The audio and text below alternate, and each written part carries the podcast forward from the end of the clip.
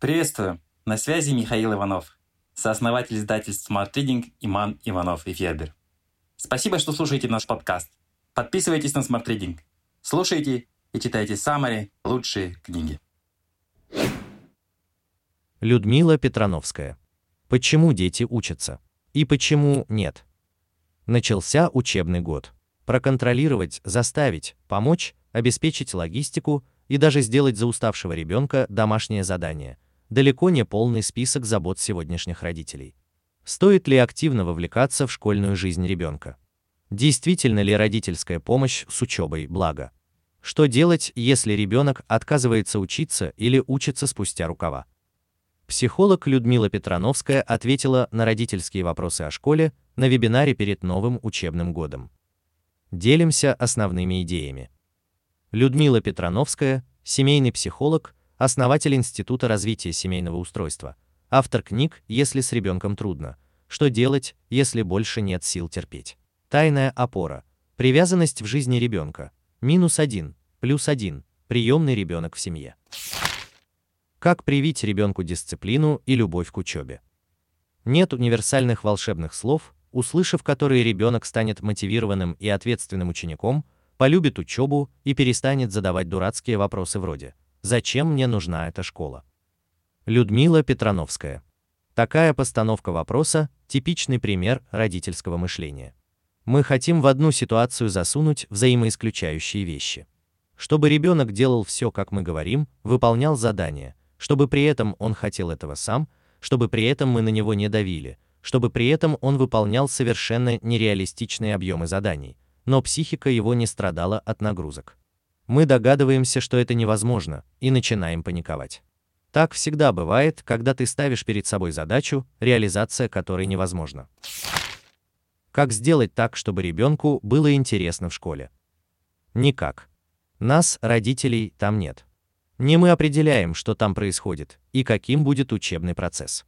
Если мы будем ставить задачу, как сделать интересно там, где ни на что не можем повлиять, мы лишь будем чувствовать себя не справившимися, плохими родителями.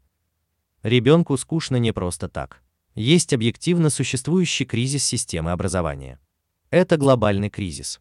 30-50 лет назад образование было мощным социальным лифтом. Можно было вырваться из нищеты, из захолустья в комфортную, интересную жизнь в городе. Сегодня ни школьное, ни даже высшее образование не гарантирует успешности. В Европе распространенность высшего образования обратно пропорциональна успешности молодежи. В Швейцарии самый низкий процент людей с высшим образованием, самый низкий уровень безработицы и один из самых высоких уровней дохода у людей до 30 лет. В Греции, напротив, более 50% людей получают дипломы.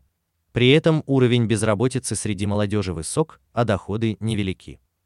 Людмила Петрановская нам пора перестать морочить голову себе и детям и признать правду. Да, наша школа очень архаична. Наша школа во многом не соответствует требованиям времени. Она очень часто скучная. Она очень часто непонятна о чем. Она очень часто дает много сведений и требует их знать, не давая сути. Смысла процесса ребенок не понимает, связи с его опытом нет. Есть ли альтернатива школьному обучению? В большинстве случаев альтернативы нет. Есть хорошие школы, но они доступны немногим. Семейное обучение требует значимых ресурсов, временных, финансовых, организационных. Мало кто готов взять на себя полную ответственность по образованию ребенка. Далеко не каждый старшеклассник способен учиться самостоятельно. Но ребенку надо получать образование здесь и сейчас. Поэтому лучшее, что может сделать родитель, помочь ребенку относиться к школе спокойно, не с позиции жертвы или борца с системой, но и без тотального конформизма. Людмила Петрановская. Самое главное для нас самих – понять, что школа – это возможность, в которой будет много хорошего и нехорошего, приятного и неприятного, полезного и бесполезного. И мы никогда не сможем точно отделить полезное от бесполезного. Есть мета-навыки – найти интересное в неинтересном или сказать, что тебе это неинтересно, и ты это делать не будешь. Все это полезно, Иногда навык в том, чтобы проглотить так называемую лягушку, сделать скучное и неприятное, а потом себя за этот навык вознаградить. Нужно ли помогать ребенку с уроками? Мы, взрослые, сами создаем условия, в которых ребенок не хочет самостоятельно учиться. Учителя пишут домашние задания в родительский чат, не пытаясь ничего донести до детей. Во многих семьях родители полностью взяли на себя ответственность за обучение детей. Мы даем детям понять, что учимся в школе мы, что нам важно, чтобы уроки были хорошо сделаны. Цифра. 90% родителей учеников младших классов узнают за них уроки. Людмила Петрановская. Чем больше родители несут ответственности за обучение своих детей, тем меньше ее у детей. Если мы с самого начала тревожно вглядываемся, всматриваемся, контролируем, проверяем, переживаем, с чего ребенок будет все это делать? Вот вы и волнуетесь. Конец цитаты. Размышляя над тем, стоит нам делать уроки с детьми или нет, важно честно ответить себе на вопрос, для чего делать уроки с ребенком. Если ответ, чтобы уроки были хорошо сделаны, то мы учимся за него. Ребенок для нас только средство и инструмент достижения нашей цели. Если мы действительно хотим помочь ребенку, мы должны сфокусироваться не на оценках или красиво написанных буквах, а на потребностях конкретного ребенка в настоящий момент – Кому-то надо лишний раз напомнить, с кем-то посидеть рядом, потому что ему грустно одному, кому-то надо медленно объяснить новую тему, потому что он отвлекался в классе, а кому-то просто не мешать. Чему родители должны учить ребенка? Современные люди учатся всю жизнь. Поэтому важнее научить ребенка не решать примеры или красиво писать, это совсем не сложно, а показать, как эффективно учиться – организовывать свое время и деятельность, отделять главное от второстепенного. Так ребенок поймет, что для нас важен он, а не оценки или похвала учителя. Важно поддерживать интересы ребенка, потому что во внеучебной деятельности он максимально раскрывается. Говорит, что будет тиктокером. Прекрасно. Он научится навыкам копирайтинга, монтажа видео, организации контента и сделает свой настоящий проект. Людмила Петрановская Самый главный мета-навык, который получает ребенок, это умение учиться.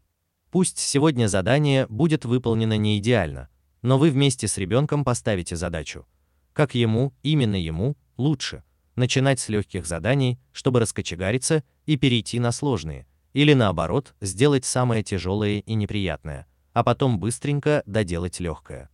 Если у нас фокус на ребенке, а не на том, чтобы отрапортовать школе, что все окей, мы видим ситуацию более сложно, более системно, видим маленькие цели, маленькие шаги, которыми можно двигаться.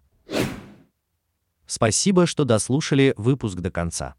Мы будем очень рады, если вы поделитесь подкастом у себя в сторис, отметив нашу библиотеку Summary Smart Reading. Специально для наших слушателей мы сделали промокод «Подкаст». Набирайте латинскими буквами. Воспользуйтесь этим промокодом, чтобы оформить годовую подписку на библиотеку Smart Reading со скидкой 399 рублей. До встречи! Материалы предоставлены проектом Family 3.